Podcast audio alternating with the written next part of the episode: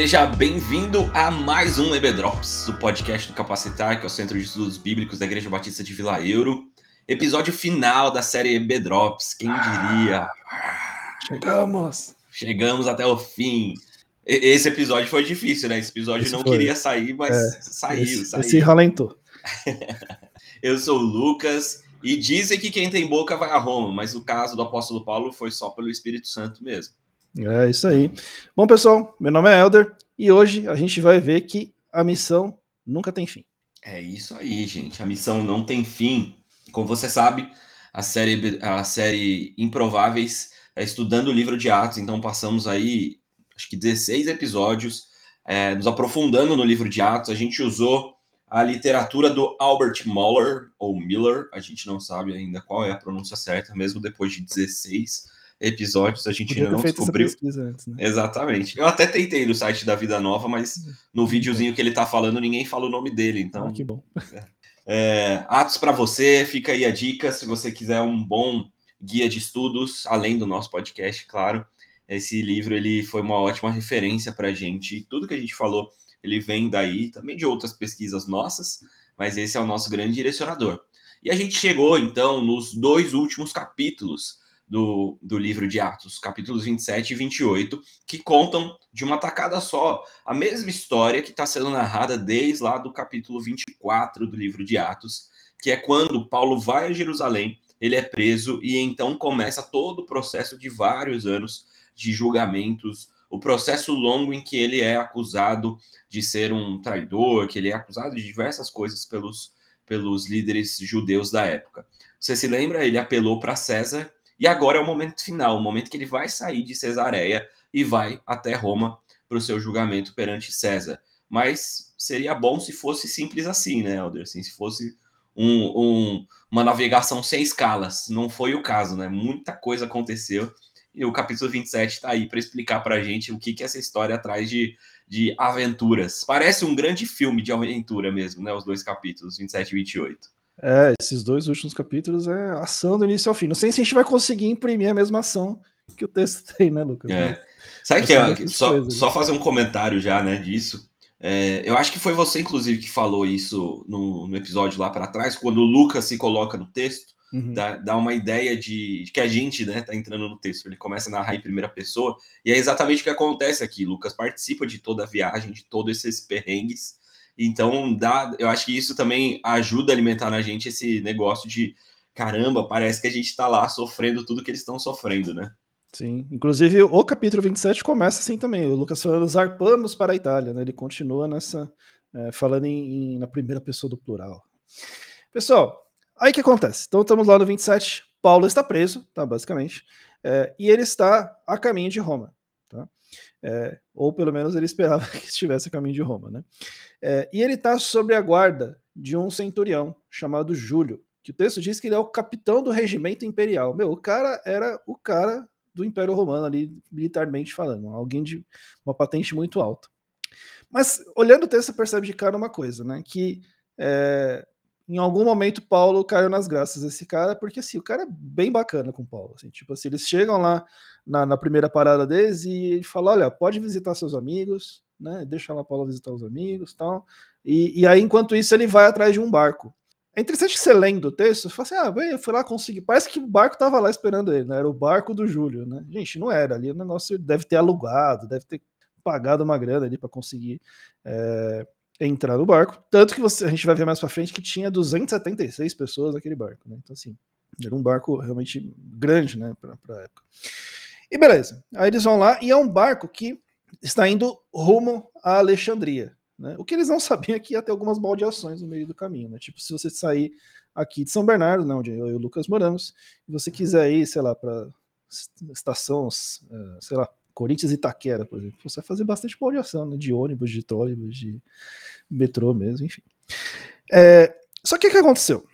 Quando, um pouquinho antes deles, deles partirem, começou um vento meio estranho lá, e até pela época do ano, né? Eles estavam ali começando o inverno, é uma época que não se navega naquelas águas, né? Ali as condições são muito ruins ali.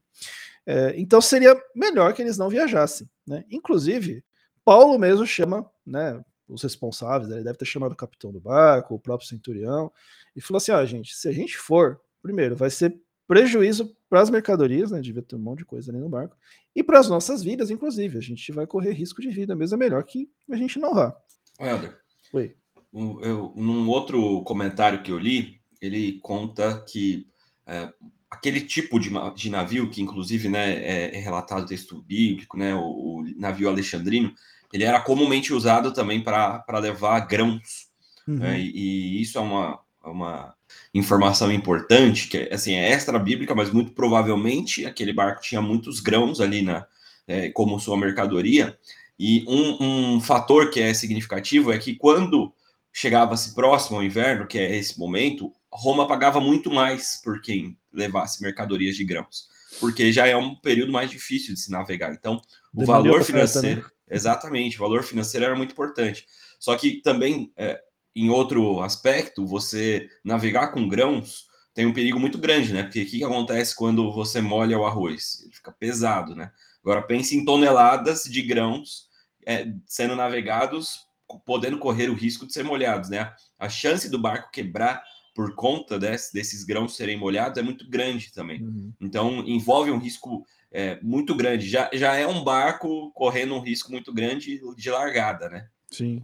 É, então. E aí soma-se que nem deveria estar navegando porque a condição do tempo era ruim, né? E aí, Paulo chama o pessoal, fala isso, ó, melhor a gente não ir, então, isso aqui. E aí, Júlio, né, provavelmente com pressa, né, de entregar a mercadoria dele, no caso era Paulo, né, ele né, olha para Paulo, olha para o capitão do barco, falando: Não, vem em mim, vem em mim que, que eu levo. Se vai, esse ventinho aí já peguei pior, né? Vamos que vamos. E aí resolveram seguir viagem. E seguir viagem. E aí o texto diz que assim, a viagem começou e já virou um desastre. Já, porque realmente o tempo ficou muito ruim. Eles não conseguiam manobrar o barco ali de acordo com os ventos. E o texto fala o seguinte: que eles ficaram dias, dias, sem ver o sol e sem ver as estrelas. Então, imagina, esse cara numa tempestade. Imagina assim, gente, você tá aí na sua casa e vem aquela chuva forte. Dependendo da chuva, dá um medinho já, né? Aqueles ventos, bate janela.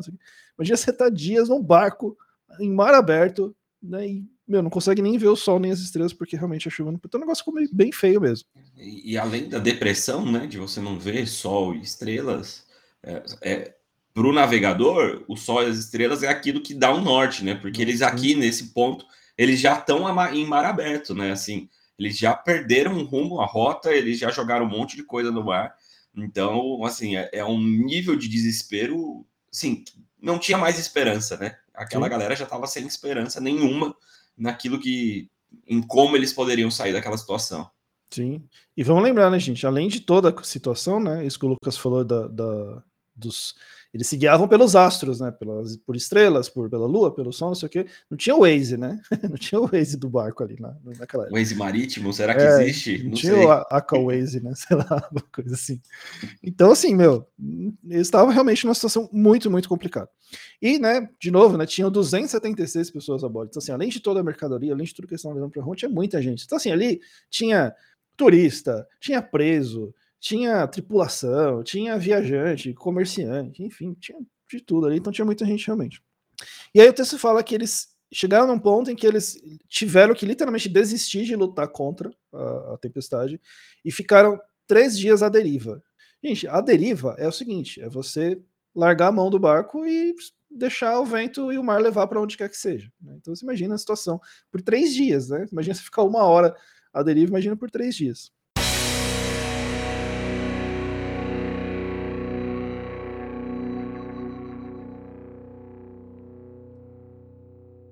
E aí, eles tinham um procedimento no, no, no, barco que eles, de tempos em tempos, eles lançavam uma sonda, uma corda com peso, basicamente, é, para ver a profundidade do, das águas onde eles estavam no momento. E aí eles começaram a ver que a profundidade foi diminuindo, né? Chegou a 30 e poucos metros, aí a 20 e poucos metros, e aí eles ficaram com medo, falaram assim, meu, ou a gente vai pegar um banco de areia aqui, ou a gente vai bater nas rochas, né? E aí o que, que eles fizeram? Eles pegaram os botes salva-vidas e começaram a descer, falaram assim, meu, vamos abandonar o barco. Né? Vamos sair aqui e deixar esse barco, esse barco aqui não tem futuro, não. E o que acontece nesse momento? Paulo chama, de novo, os responsáveis ali, né? É, e comenta de uma revelação que Deus deu para ele. Provavelmente ali, ia falar na noite, né? Mas acho que eles nem sabiam mais que dia, que, quando que era noite, quando que era dia. Mas basicamente ele fala o seguinte: que ó, Deus me disse que eu tenho que chegar até César, então ele vai me poupar. E porque ele vai me poupar, ele vai poupar todo mundo do barco também. Ninguém vai morrer. Então fiquem tranquilos, tá? Não precisa abandonar o barco. Na verdade é o seguinte: se vocês abandonarem o barco, provavelmente vocês vão morrer e a gente também. Né? Então Deus vai cuidar da gente aqui no barco. Né? Então fica aqui com a gente. Agora, gente, vamos pensar, né? Assim, é um preso, né? Provavelmente estava acorrentado ali, né? Que até onde eu sei não era navegador. Não sei se o Lucas tem alguma informação diferente sobre isso. Na verdade, os judeus em geral, a gente não tem, a gente não tem informações sobre Paulo, mas o judeu, de forma geral, ele tem medo do mar. Né? Uhum. A gente pode ver, inclusive, no Antigo Testamento, sempre que tem é, presença de mar, é, é alguma, alguma coisa ruim, é algum, alguma situação difícil. Então, os judeus, a gente não sabe exatamente de onde que vem isso, mas eles são uma cultura que tem um grande respeito, no mínimo, pelo mar. Uhum. A gente lembra né, do Leviatã, que fala lá no Antigo Testamento, coisa e tal. Então tem esse respeito. Então, muito provavelmente, Paulo não, não tinha esse, essa, esse conhecimento todo, não. Era mais o Espírito Santo mesmo. Né? Exato. E aí, e aí, gente, esse cara, né, preso e tal, não sei o que, que vira para todo mundo e fala assim, gente, ninguém vai morrer, não. Vamos, vamos lá. E, e aí o mais louco é que o pessoal fala, não, beleza. Então tá bom, então vamos ficar no barco. Só que aí, por algum motivo, não dá mais para trazer o bote de volta. Então eles cortam as cordas do bote, eles abrem mão do bote salva-vidas, a única esperança, entre aspas, deles sobreviverem, e falam, tá bom, então vamos confiar nesse, nesse preso que tá aqui, que falou que ninguém vai morrer, né? É, e aí, galera, e aí nesse ponto, né? Porque assim, você vai lendo a história, parece que o negócio, né, tá passando um minuto atrás do outro. O texto diz que é o seguinte: nesse ponto eles já estão há 14 dias sem comer, tá? Tamanha. É, tem duas interpretações, assim, é, uma é provavelmente pela aflição, realmente, que eles estavam passando, mas, tipo, estavam tentando se manter vivos, tentando fazer alguma coisa, e o, a gente pegou uma referência aqui do Marcos Botelho, ele diz também que eles provavelmente estavam ali jejuando, né? Cada um talvez na sua fé, né? Em religiões diferentes que tinham ali, para que não morressem, né? Mas enfim, eles estavam 14 dias sem comer. Tá? Esse, é e meu, 14 dias sem comer é muito tempo, né? E aí, que, que, Paulo faz? De novo, né, gente? O preso lá, correntado, talvez, não sei o quê, reúne todo mundo e fala: gente, vamos comer eu, meu, vocês têm que comer, porque vocês estão há muito tempo sem comer, vocês estão aí, vocês vão começar a ficar fracos, porque ó, eu garanto para vocês que vocês não vão perder nenhum fio de cabelo, né? Olha a ousadia do preso, né? Vocês vão, relaxa, gente, vamos comer, vamos comer, porque a gente vai precisar, né? Tá forte aqui.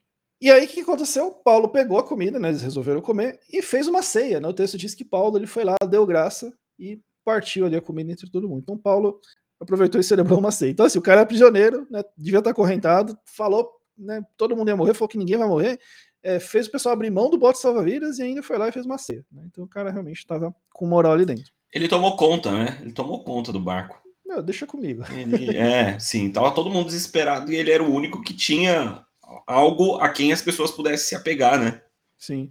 É, vamos lembrar também, né, gente, que assim, nesse ponto, Paulo já não era um desconhecido de ninguém ali, né? Então provavelmente a fama dele precedia ele e muita gente já devia, no mínimo, respeitar o cara, né? E o cara tava indo falar com César, né? Que também era algo que botava uma, uma moral ali, no, embora fosse um preso. E aí diz que na manhã seguinte eles encontraram uma enseada, né? Então, assim, era ali a última esperança deles. Então, eles se livram de mais bens ainda do barco, então o Lucas falou aqui de coisa que estavam transportando. Meu, esse ponto provavelmente já tinham jogado tudo fora. Assim, meu, negócio agora é ficar vivo, vai chegar vivo. É, mas ainda assim o barco bate provavelmente no banco de areia e começa a afundar. Né? E aí começa uma conversa ali entre os, os, os, responsáveis ali pelo barco. É o seguinte: meu, se a gente deixar os presos irem nadando até a enseada, eles vão fugir. Né? Os caras não vão ficar lá esperando a gente chegar, eles vão fugir. E aí eles planejaram o óbvio. O que, que é o óbvio? Eu, vamos matar todos os prisioneiros. O que, que eles faziam na época? Eles amarravam os prisioneiros, jogavam na água né, com algum peso e o prisioneiro morria. Mas lem vamos lembrar, né? Paulo falou que não, Deus falou que eu vou ficar vivo, eu tenho que chegar até César, então ninguém vai morrer. E aí o centurião vai lá, intercede e fala assim: não, a gente não pode matar Paulo, porque eu tô levando Paulo para César. Então não vamos matar ninguém, né? Porque afinal de contas vamos matar todo mundo e deixar só um. E aí eles decidem que tudo bem. Quem sabe nadar vai nadar até a enseada. É, quem não sabe vai pegar uns tocos de madeira. E aí todo mundo chegou vivo naquela enseada. Todo mundo. Os 276 pessoas que estavam naquele barco chegaram vivos. Gente, por causa de Paulo. Né? Se a gente olhar todas as condições, tudo que aconteceu ali, todas as decisões erradas, todas as intempéries, se Paulo não estivesse naquele barco, aquele barco devia ter afundado semanas antes já, né? por tudo que estava acontecendo ali. E é importante, né? É, até uma das referências que eu vi fala sobre isso, né? Que muitas vezes esse texto ele é usado no sentido de, de te encorajar a, sei lá, correr um risco desnecessário, a você enfrentar um negócio, que você vai lá, porque Deus vai te guardar, nenhum fio de cabelo. Gente, isso na Bíblia tem outro nome, chama-se tentar a Deus. Paulo não estava tentando a Deus. Exato. Paulo estava baseado numa promessa de Deus que é o seguinte: olha, eu vou te levar até César, então você não vai morrer até chegar a César. E detalhe, ele vai até César para morrer, né? Ele vai até César, ele vai ser julgado, vai ser condenado e vai morrer. É, então, detalhe que o, o César, para quem ele estava indo, era Nero, né? Sim, então, assim, tinha requinte de crueldade, né? É, era o cara bonzinho, entendeu? Então, assim, é, aqui não tem nada a ver com, com isso, gente. Então, assim, a questão aqui é que Paulo realmente estava calcado no que Deus disse, no que Deus revelou para ele, realmente. Então, assim, olha, você vai chegar até lá. E é o seguinte: quem eu tiver que poupar no seu caminho para que você chegue até lá, eu vou poupar, e foi isso que aconteceu com aquelas 275 pessoas, né? Ele era, ele era o 276. É, então, isso é uma, uma coisa que. É, inclusive, eu já dei spoiler, né? Falar que Paulo vai ser jogado e vai morrer, mas já sabia também, né? Eu espero que sim, né? É. Que... e aí, gente, e aí algumas coisas interessantes, né? Até para eu passar para o Lucas continuar aqui a, a, a aventura de Paulo aqui, né? Primeiro, a gente olhar para a postura de Paulo. Né? Porque é o seguinte, mesmo como prisioneiro, é, é, interessante porque Paulo, em outros textos, ele fala Paulo, prisioneiro de Cristo. Né? Então ele não se vê como prisioneiro daquela situação, daquelas pessoas, ele se vê como prisioneiro do próprio Jesus. Então ele não deixa em momento algum de, de assumir a posição dele, de uh, usar de repente até da influência ou da autoridade que ele tinha, como ele fez aqui, né? Ele fez os caras mudarem de, de decisões, de opiniões, etc. E, e, com isso ele salvou aquele monte de gente. Se fosse hoje, ele ia ganhar uma medalha, né? provavelmente, por ter sido o herói ali, né? E, e, e acho que a maior lição disso é exatamente é, para a gente se espelhar em Paulo, né? Você ser essa pessoa que literalmente transborda a vida, né? No caso dele, vida mesmo, né? Ele poupou tantas vidas ali, realmente cumprindo o que Deus tinha determinado ali para ele. É, aí... é, uma confiança absurda na promessa de Deus, né?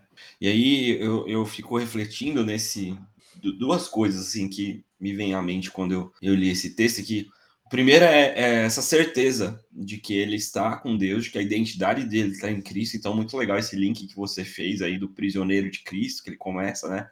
Com as cartas, servo de Cristo, escravo de Cristo, prisioneiro de Cristo. Então, assim, ele sabe que ele não é prisioneiro de César, Cesareia, ele sabe a identidade dele está em Cristo, que é o Cristo da promessa, que fez a promessa falando: você vai chegar em Roma. Então, independente da situação, você vai chegar em Roma. E aí a gente pode pensar na nossa promessa, né? A gente fica esperando promessas como a de Paulo, assim, para esse mundo aqui, mas a gente já tem a promessa maior, que é de fato a nova Jerusalém, que é para lá que a gente vai, que é para lá que Cristo, onde ele foi e falou: Eu vou lá preparar lugar para vocês. Então, essa promessa, a, a, confiança na promessa, a fé que Paulo tem na promessa, é que faz ele ser o único que não se desespera diante dessa situação essa fé que move ele em todo momento, né?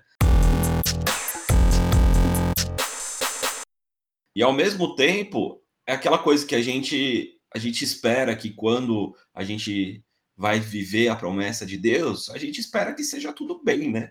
E cara, vamos lá, Paulo, a gente você tá aí com a gente ouvindo, né, ouvinte? Nos últimos 16 episódios é só bucha que esse cara enfrenta, assim, é só apanhando, perseguindo aqui e lá podia ser que na viagem final podia ser um negócio mais tranquilo, né?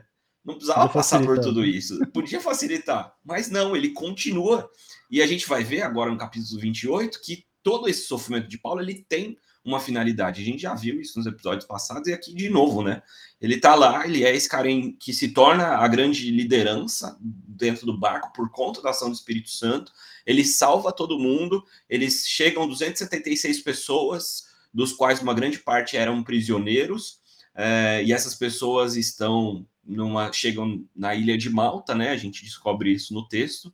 E aí, naturalmente, poderia ser uma recepção ruim, né? Porque no meio de uma tempestade, você, morador de uma ilha, você recebe náufragos, dos quais uma boa parte são prisioneiros, é, você poderia fazer ali uma distinção, mas o texto nos diz que os habitantes de Malta eles recebem essa galera muito bem, Então eles recebem ali toda a tripulação, eles começam a cuidar da tripulação, e aí eles preparam uma grande fogueira, né? Imagina o quanto esses caras estavam com frio, molhados na chuva, na tempestade, no vento, tudo mais. Então eles preparam uma grande fogueira ali na praia e Paulo vai de novo, né? Paulo com o seu coração de servo tá lá tentando ajudar na fogueira, vai pegar lá ali alguns alguns arbustos, né, para jogar na fogueira e ele é picado por uma cobra por uma víbora. É, tipo, não é fácil, não, tá não tá fácil. Não tá fácil ser Paulo, cara. Nem um pouco, assim.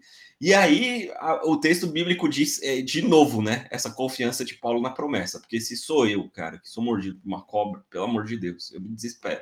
Mas Paulo vai lá, sacode a cobra no, no fogo, ainda faz um churrasquinho ali de carne de cobra, e aí a galera fica olhando ali os habitantes de Malta, e eles, a primeira coisa que eles pensam é: esse daí é um assassino, porque os deuses tentaram matar ele, ele sobreviveu ao naufrágio e agora ele foi picado por uma cobra, então ele precisa morrer, os deuses querem que ele morra.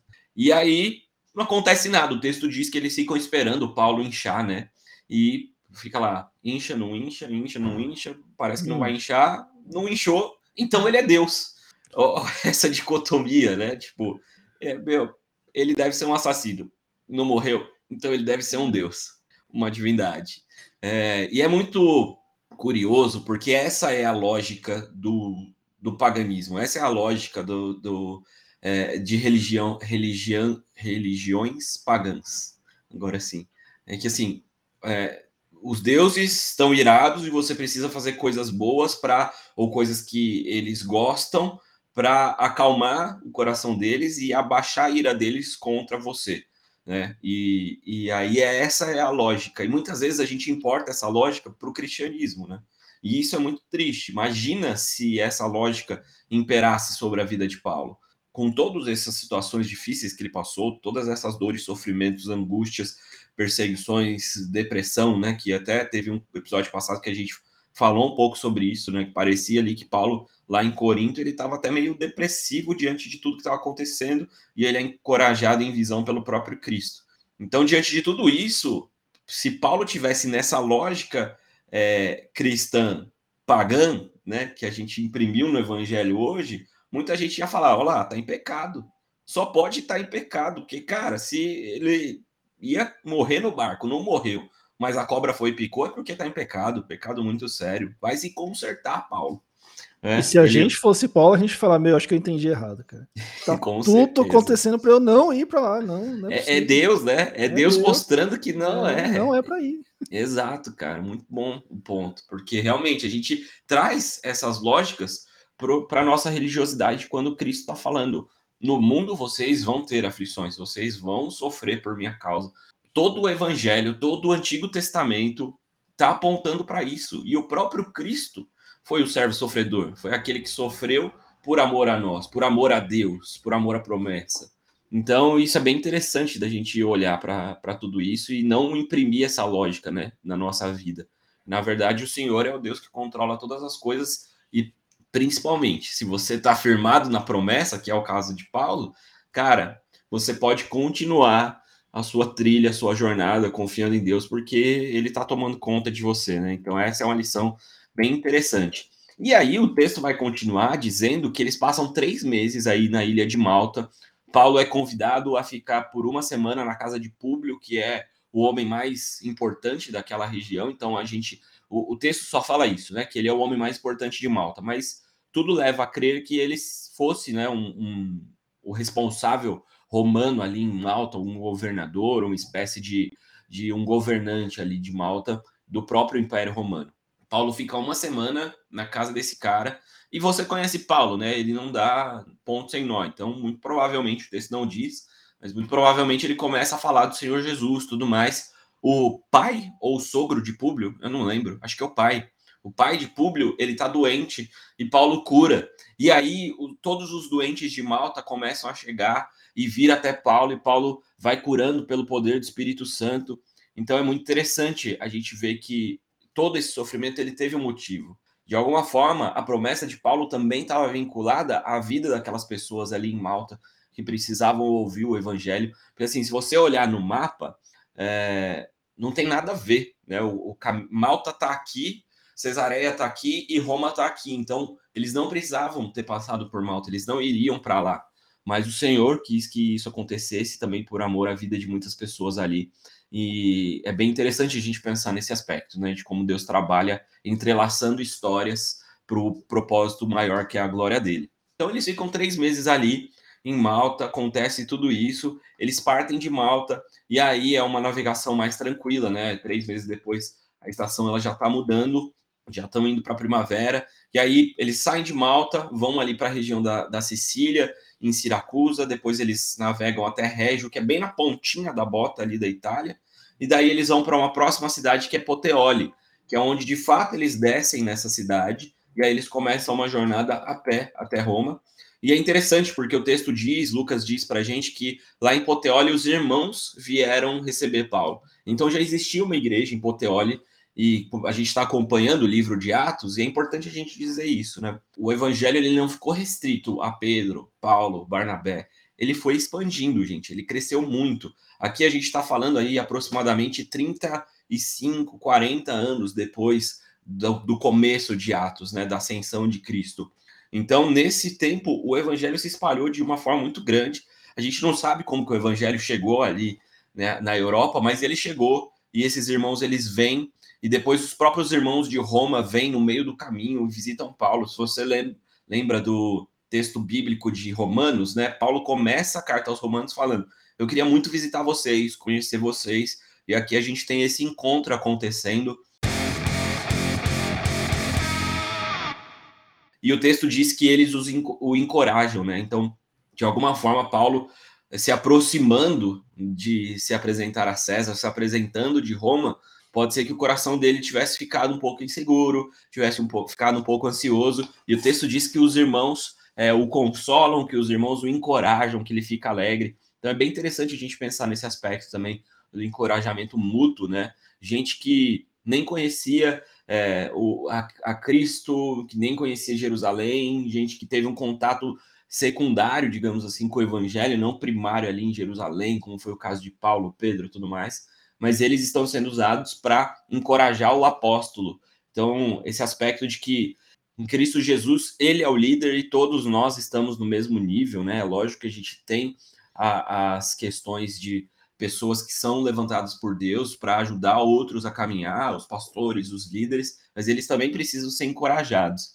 Então a gente tem esse último aspecto aí de, de encorajamento. E aí o texto diz que Paulo vai até Roma Três dias depois que ele chega em Roma, ele é colocado em uma prisão domiciliar. O texto diz que ele custeia, né? A gente não sabe se ele trabalha enquanto está prisioneiro ou se é a própria igreja que o sustenta, mas ele que custeia essa prisão domiciliar dele, né? É quase hoje como se fosse uma, uma tornozeleira né, eletrônica que Paulo tem, mas no caso ele tem realmente um, um centurião ali, um soldado romano com ele o tempo inteiro. E aí, Paulo faz aquilo que ele fez em todas as cidades que ele chegou. Mas já que a sinagoga não pode ir até Paulo, Paulo, a sinagoga vai até Paulo, né? Ele chama os líderes judeus que eram os responsáveis, né? Lembrando que Paulo foi preso por causa dos líderes judeus de Jerusalém. E aí ele chama os líderes judeus de Roma, ele apresenta o evangelho, alguns se convertem, outros não. E o texto acaba dizendo que Paulo ficou ali por dois anos pregando o evangelho livremente. Lucas, só um comentário rápido. É interessante, você comentou agora que essa, esse ponto da história é mais ou menos 40 anos depois da ascensão de Cristo, né? É importante a gente ler te, esse, esses textos com essa visão, né? Porque se você lê displicentemente, parece que tá passando dois meses ali, né? Fala, ah, o cara saiu, aí chegou, aí foi, não sei o quê. São 40 anos de história da igreja, né, gente? Então, assim, o desenrolar dos primeiros acontecimentos ao longo de 40 anos, eles são inimagináveis, né? Então, por isso que ele chega lá numa cidade nada, entre aspas, né, nada a ver com nada. Meu, já tem igreja lá recebendo o cara, já vai, cuida do cara, isso aqui. Então, assim, a gente está falando de um intervalo de tempo bem grande aqui dessa história, né? Então, e é até interessante pensar da, de Lucas registrando tudo isso, né? Ele realmente como um, um, um biógrafo ali, né, da, dos apóstolos ali no começo. Então é, é, é muito louco pensar em tudo isso. Né? É, e assim, todo esse crescimento do evangelho, né, que a gente tem, o que a gente tem é um pedacinho inspirado pelo Espírito Santo tudo mais, a gente tem essa consciência essa certeza, mas quantas pessoas que a gente não sabe nem o nome, mas que foram responsáveis por esse crescimento, né? Uhum. Nessa época, os registros históricos dizem que já existiu o evangelho é, na Ásia, ali na região, Japão, China, o evangelho já estava chegando lá. A gente tem esse viés europeu, digamos assim, né? Que o, o texto de Atos vai levar, né? Sair de Jerusalém e ir até Roma mas a gente tem o evangelho se espalhando por todo mundo conhecido daquele período, né, naquela época, e isso é muito interessante. E uma última lição, né, que a gente tem é que Atos não acaba, né? O próprio Elder disse, é, porque a missão não acaba, então Atos não acaba. Atos não é uma biografia de Paulo, não é uma biografia de Pedro. Atos está nos contando a ação do Espírito Santo através da vida desses improváveis, através desses apóstolos que eram é, pessoas humildes, pescadores, é, assassinos, perseguidores de Cristo, no caso de Paulo, que eram líderes romanos, que eram é, o, o, carcereiro que prendeu Paulo, que tantas histórias a gente viu até aqui de pessoas que foram transformadas pela ação do Espírito Santo, né? Desde endemoniados, quanto de pessoas ricas, homens, mulheres, que foram sendo usados pelo Espírito Santo ao longo da história e Atos não acabou ali. É só o, o, o retrato de Lucas, né? Que acabou ali. A gente continua com isso. Então a gente tem Agostinho de Hipona no terceiro século, a gente tem Lutero no, no século XVI, a gente tem Calvino, tem é, Wesley, tem Fanny Jane Crosby. Eu levei esse exemplo no, na aula que eu dei quarta-feira sobre esse tema, né? Fanny Jane Crosby, uma mulher que aos seis, às seis semanas de idade, por um erro médico, se tornou cega e escreveu mais de 8 mil hinos de louvor ao Senhor Jesus. E além dos 8 mil hinos que ela, que ela escreveu, ela tinha um, um papel social muito significativo e que falava que se gloriava na sua cegueira, porque foi isso que aproximou ela de Cristo. Então são tantas histórias, tanta gente que continuou esse legado, né? Chegando até hoje. Atos do Espírito Santo continua através da minha vida, da vida do Elder, da vida dos ouvintes, da vida da galera de Vila Euro e de tantas pessoas espalhadas no mundo que estão continuando essa obra que é a Igreja de Cristo, né? Então, estamos aí na atividade, gente. Eu devia ter usado essa frase, né? Estamos aí na atividade. Boa. Mas é isso, gente. Tem algum comentário, Helder, final? Não, cara, eu queria falar. Tem um comentário, na verdade, que ter estudado Atos da forma com que a gente estudou agora né, né nessa série, para mim foi fantástico. Assim. Não sei para quem está acompanhando, não sei para você. É, era um texto que eu já tinha lido inúmeras vezes, mas estudado dessa forma, com calma, com referências, com comentários, com os outros hosts aqui do Webdrops também é, conduzindo tudo, é, trouxe um entendimento desse texto fantástico. Então, espero que tenha sido também para mais gente esse aprendizado, né? Amém. Foi muito bacana mesmo. A gente vai seguir nesse formato no EB Drops, né? É, sempre tentando trazer textos bíblicos mesmo, assim, para a gente estudar dessa forma mais exaustiva, digamos assim. E também a gente teve o nosso curso presencial, que foi muito bacana, assim, a gente terminou essa semana também. Foram 25 pessoas que caminharam ali com a gente também. E no curso, né, aqui a gente, por isso que chama EB Drops, né? Drops é uma coisa pequenininha, curta. Então, aqui no, no Web Drops a gente fala em meia hora, na aula a gente tem uma hora e meia, a gente tem algumas atividades, então foi muito bacana. A gente vai continuar o Web Drops aí no, na próxima semana, a gente tem uma nova série começando, mas a partir de fevereiro do ano que vem a gente retoma os cursos presenciais também do Capacitar, e aí a, o Web Drops vai, sempre que tiver curso presencial acontecendo, o Web Drops vai refletir e estudar o mesmo conteúdo que a gente vai estudar no curso presencial da igreja. Então, são duas coisas complementares. Você, membro de Vila Euro, que quiser participar, eu não tenho dúvida de que vai continuar sendo uma benção. Realmente foi muito bacana e, no todo, a gente está muito feliz com o resultado de tudo isso. E é isso, gente. Obrigado por caminhar com a gente até aqui, por toda essa jornada. Acompanhe a gente nos próximos episódios, tem coisa bacana vindo. No final do ano, o EB Drops ele costuma ser um pouquinho mais curto, porque a gente também precisa descansar um pouco, né? Mas a gente vai ter aí ainda as séries acontecendo no, nesse final de ano, começo do ano que vem.